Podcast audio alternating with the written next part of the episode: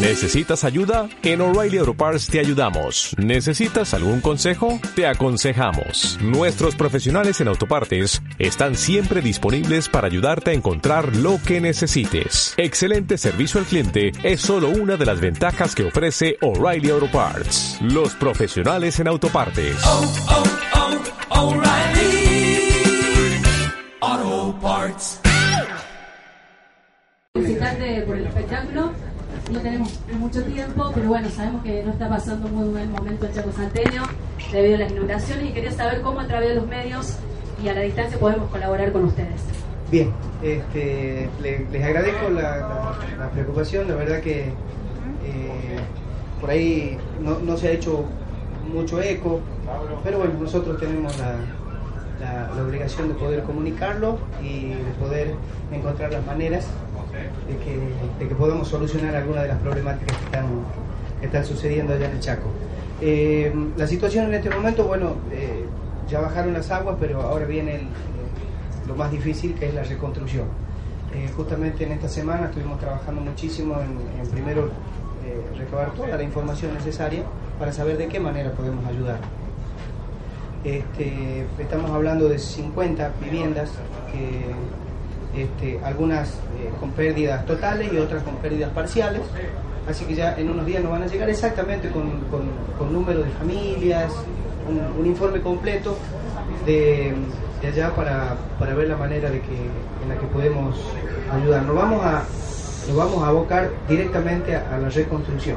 Creo que en esta oportunidad vamos a trabajar en un proyecto mucho más grande, que nosotros seguramente lo vamos a dar a conocer cuando tengamos toda la logística terminada, porque la verdad que es muy grande, es muy grande. Estuvimos trabajando toda la semana y, hicimos muchísimo y, estamos, no estamos ni a la mitad de las cosas que necesitamos para, para poder armar primero la logística, ¿no? Eh, necesitamos encontrar todos los espacios físicos donde podamos recolectar las cosas, necesitamos tener un montón de empresas de transporte para poder transportar este, todo lo que necesitamos para allá para el Chaco. Este, obviamente estuve en reuniones con varias instituciones y fundaciones, conversando con este, Manuel Lozano de Fundación SIGI, con Juan Car de, de Red Solidaria, que son personas que realmente conocen muchísimo de, de- de ayuda solidaria y de logística, y hemos, eh, hemos, nos hemos dirigido directamente a ellos para que nos asesoren eh, en esta manera cómo, cómo podemos nosotros lograr este, lograr este trabajo. Así que mm, seguramente cuando tengamos ya todos los sitios, todas las cuentas correspondientes para, las, para los depósitos, para la gente que quiera ayudar, eh, los lugares físicos donde se puedan llevar y cuando tengamos todos los transportes listos, vamos a, vamos a hacer el informe completo. Para aquellos que tengan la intención de ayudar, lo puedan hacer eh, y, podamos hacerle llegar eh, las cosas a, a toda la gente que ha, que ha perdido su casa o que ha perdido parcialmente su casa o, o alguna de, su- de sus pertenencias. ¿no? Eh, y, vamos a coronar esto, o sea, vamos a terminar en realidad la campaña con un, con un encuentro solidario, un, un festival, sería un festival solidario, eh, donde después de, un- de un- de unos cuantos años nos vamos a juntar con Oscar, con el chaqueño palavecino, eh, que también es del, es del lugar, que también eh, ustedes saben que tanto el chaqueño como nu- nuestro equipo trabajamos muchísimo en, en el Chaco Salteño, con, con los festivales, con la ayuda solidaria, con los equipos médicos, con, con todo. Así que nos vamos a juntar los dos para hacer fuerza entre los dos y podamos lograr la mayor cantidad de cosas que, que, podamos eh, para reconstruir la- la- las viviendas de, de la gente del Chaco Salteño. Así que en el momento que tengamos todo eh, listo, la información completa, que yo calculo cómo vamos, nos va a llevar un par de semanas más. eh, sobre todo encontrar los espacios donde vamos a hacer el, festival y, que podamos coincidir en una fecha. Ayer estuvimos hablando un largo rato con, con, con el chaqueño para, para que definitivamente podamos encontrar esa fecha. Los dos nos encuentran en un momento con muchos compromisos tomados.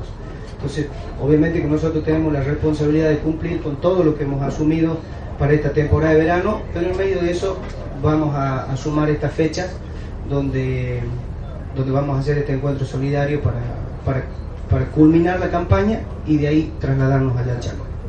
Jorge, para el canal de televisión de Monteguay, hablabas de la realidad, bueno, el Chaco salteño, muy complicado por las inundaciones.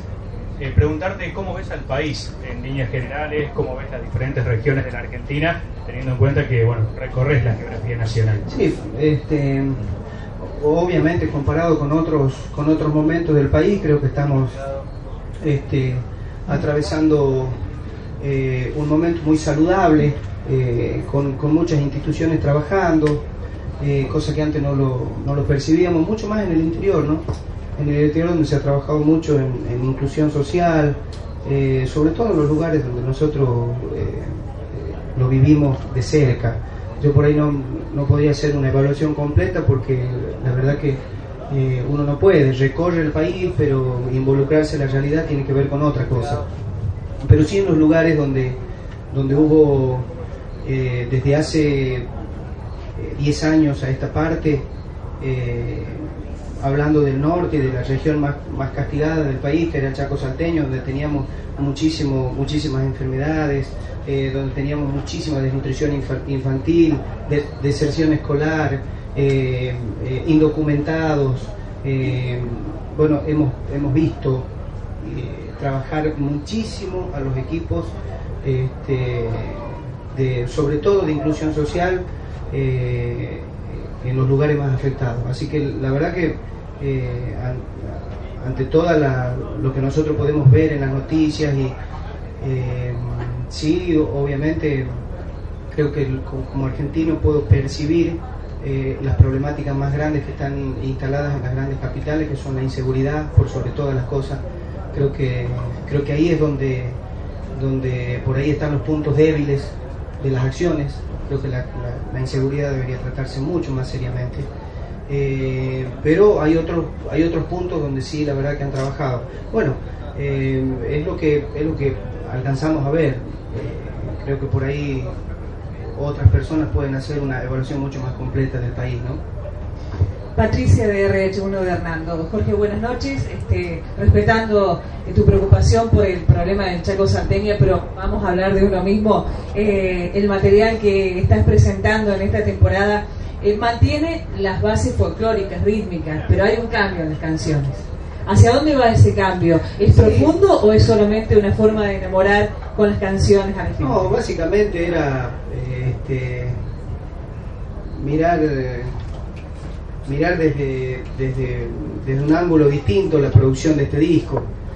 Eh, el próximo disco anterior, el que, el que hice con mis hermanos, con Lucio Alfredo, el disco de los Rojas, una sola voz, ese es un disco de puro folclore. Y desde la producción lo hemos, lo hemos tratado así. O sea, de, de antemano ya eh, habíamos elegido el repertorio que sea eh, puro, eh, con, con ritmos autóctonos, eh, con vidalas, con bagualas, con zambas, con chacareras, tocadas y cantadas de la forma tradicional, armadas a- como lo cantaban los viejos tríos, como las voces de Orán, así armamos las voces con los chicos. las guitarras acústicas, el bandoneón, el violín, el bombo legüero, un, un disco acústico. Eh, para esto convocamos al portugués da Silva, que es eh, uno de los técnicos este, en cuanto a, los colores naturales de los instrumentos, eh, es un maestro, el, técnico de, de- de Mercedes Sosa y de tantos artistas grandes que, trabajaron la parte acústica de nuestro, de nuestro repertorio. Entonces, cuando depositamos todo esto en ese disco, sen- sentimos obviamente la necesidad de hacer algo con algunas características diferentes. Entonces ahí pensamos en, hacer un disco sin perder algunos este, rasgos fundamentales de nuestra música y pensamos que el más, el más valioso es el rítmico, donde podemos rescatar los ritmos de la chacarera que son muy originales, que son de este lugar, este, o, o los del altiplano como, como, como el guayno, la saya, eh, eh, por ejemplo, si te acercas un poco al Río de la Plata, el candombe y el tango. Entonces, trabajamos sobre los ritmos, pero no así en las estructuras rígidas que tiene la chacarera, sino hicimos canciones con esos ritmos. Eh, entonces, bueno, ahí trabajamos con el Mono Vanega, que es un especialista en esos, en esos ritmos, este, con Novi Homer, eh, con Manu Sija, el tucumano que está tocando el violín en la banda, que también es un excelente arreglador.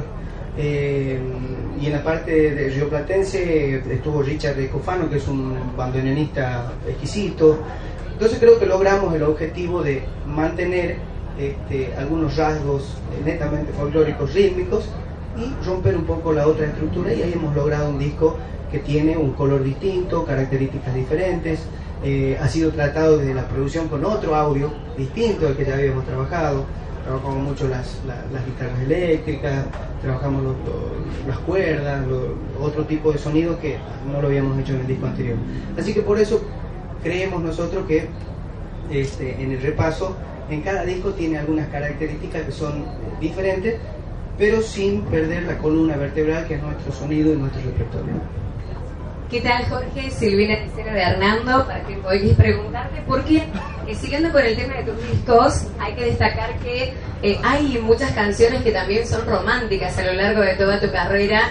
Y días atrás, haciendo un muestreo, un periodista le consultaba a diferentes personas a qué respondía tanto éxito a lo largo de tantos años. Y hubo quienes se coincidieron en que, eh, sobre todo las mujeres te siguen porque anhelarían de que sus maridos o sus parejas o sus casas fueran tan románticos como vos en, a través de tus letras. La pregunta es si se puede responder en la intimidad, tal vez en la vida privada, eh, Jorge Arrojas también es tan romántico como lo expresa a través de alguna de sus canciones. Eso no es romántico. No, qué sé yo, este, me gustan, me gustan la- la- la- las canciones de amor, me gusta ese género, eh, me gusta ese género me gusta cantarlo.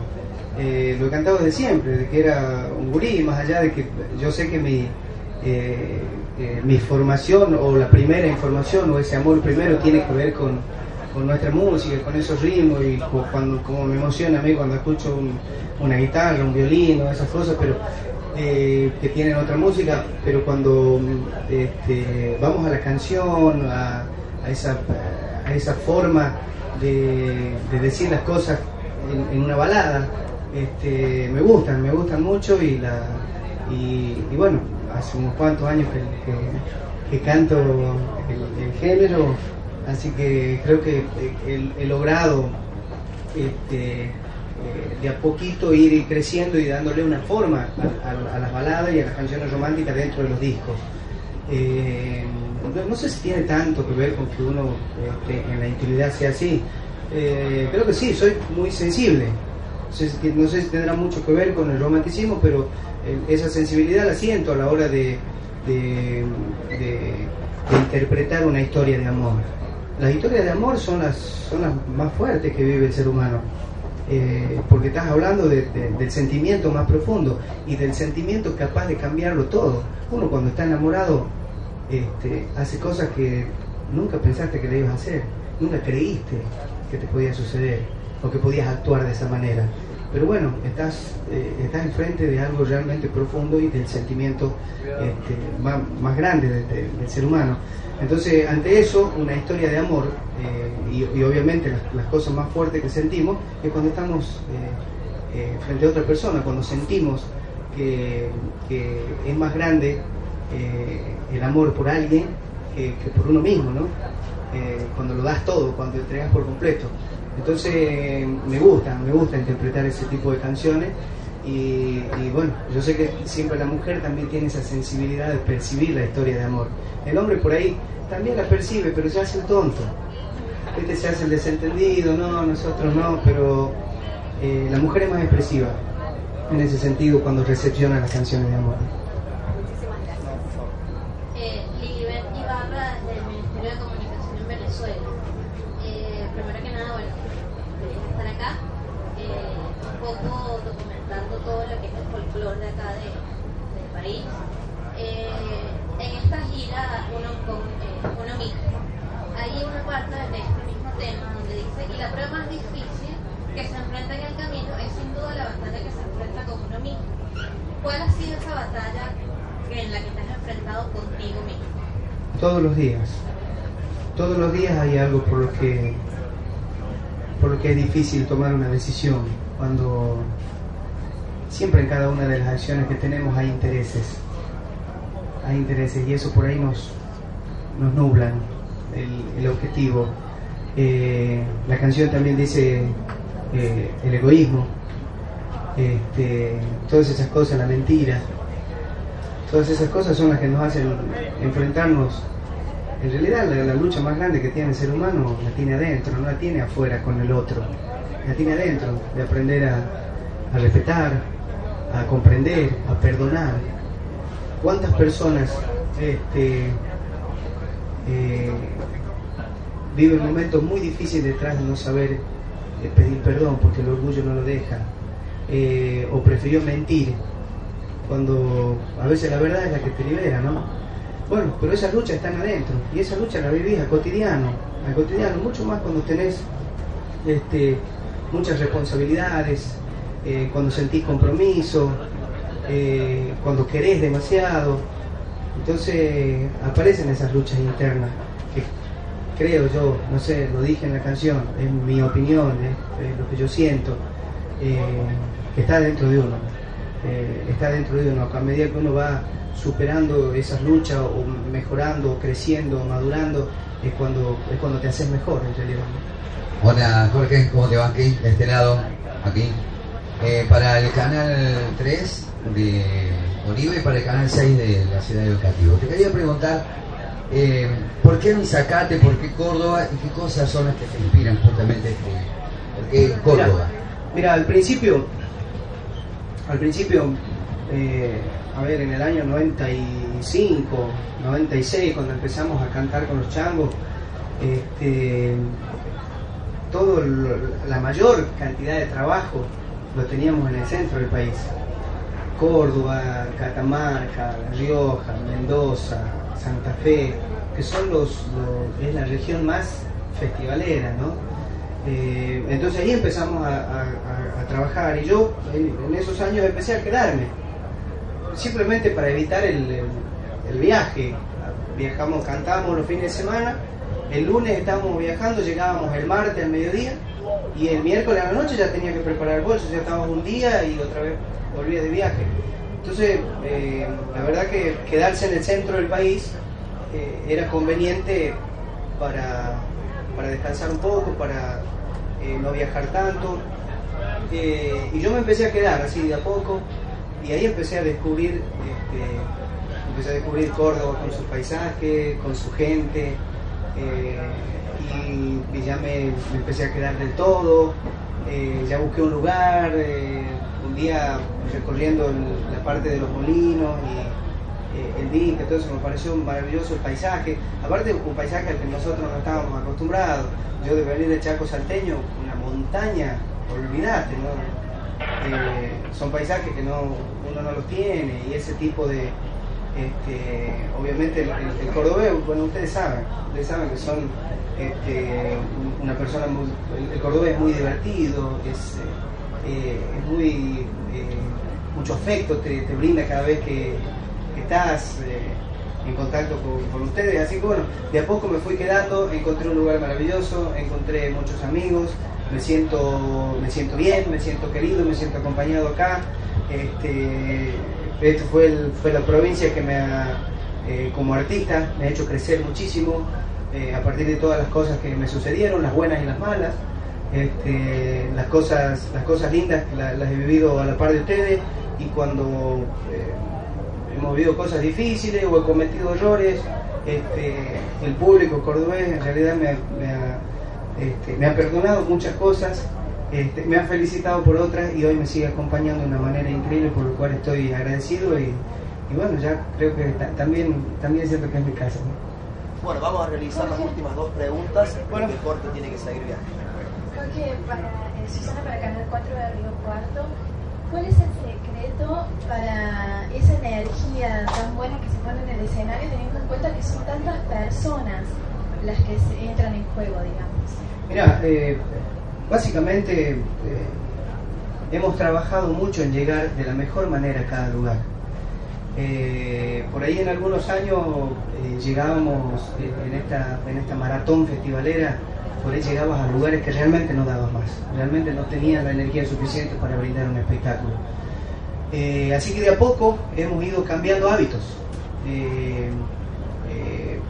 Respetar las distancias entre un festival y otro, eh, respetar los horarios, trabajar mucho en comunicación con la producción de cada festival para que, para que podamos lograr nosotros llegar eh, descansados de un viaje, poder tener la oportunidad de hacer un chequeo técnico para que las cosas salgan bien este, y, por supuesto llegar a la hora del espectáculo con la suficiente energía para poder brindar eh, lo mejor de uno. Así que sí, la verdad que hay, no sé si secretos, creo que hemos, hemos puesto reglas internas, normas, eh, que no las tratamos de no, de no, de no salirnos de ahí. Eh, lo respetamos mucho eso y por eso, gracias a Dios, hemos logrado eh, llegar a cada lugar con, con muy buena energía, ¿no? Por, supuesto, con, este, más allá de todo lo que nosotros le ponemos, el amor y la pasión, todo eso, necesitas tener mucha energía para hacer un espectáculo como el que brindamos nosotros. Jorge, ¿cómo andas, hermano? ¿Qué tal? ¿Todo, todo bien? Estamos en vivo para este cielo de Salta. Eh, al pueblo salteño, ¿qué le, qué le decís eh, con todo lo que le pasó con el río Pilcomayo? Que lo está escuchando. Y la segunda pregunta es, ¿vas a estar en la voz argentina este año? ¿Cómo? Si vas a estar en la voz argentina este año, No, no, ¿no hay nada? no, no, no, no Ah, hay bueno, nada. rumores nomás. Y Ah. al pueblo salteño, porque estamos en vivo por Sí, ahí. bueno, le- eh, agradecerles porque es un pueblo eh, solidario, este, mucho más ante estas, eh, ante estas desgracias, como eh, sucedió hace 10 días con el desborde más grande que tuvo el río Pilcomayo, su historia, eh, como sucedió en el Alud, en Tartagal, cuando todo el pueblo se solidarizó y, y- fue muy, muy rápido en, el accionar. Este, así el, que no conoce Salta eh, o, o el que, o el que conoce Salta eh, se, va, se va a dar cuenta de lo que estoy hablando. El salteño, el salteño gaucho, esa, esa investidura que tiene tradicional su gente se refleja en su modo de ser. Eh, es, un, es una persona noble, es un, es un pueblo gaucho eh, y, y obviamente cuando, cuando aparecieron estas, estos momentos difíciles que algún sector del, del pueblo lo, lo- lo ha vivido, han estado, eh, han estado firmes. Así que yo realmente respeto mucho la, la solidaridad del pueblo salteño. Marisa de General Cabrera de Sensaciones en el Aire. Jorge, buenas noches, felicitaciones también por el show. Yo voy a ser un poco más atrevida. ¿Cuál es el secreto de tu vida? Y hay cosas que me las voy a llevar conmigo, corazón. Este, no, se- no sé, no hay muchos, muchos secretos y, y los que y los que llegan a, a tener o los que son secretos son secretos. Gracias, chicos. Jorge, la última. Sí. Acá, Lucila de Ballesteros.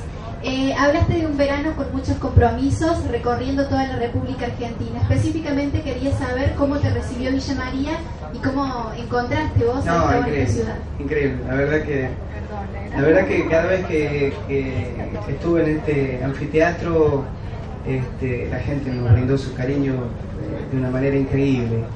Eh, hace muchos hace muchos años que vengo y cada vez que tengo la oportunidad vivimos una, emoción tremenda. Así que les agradezco a toda la gente de Villa María. Muchísimas gracias.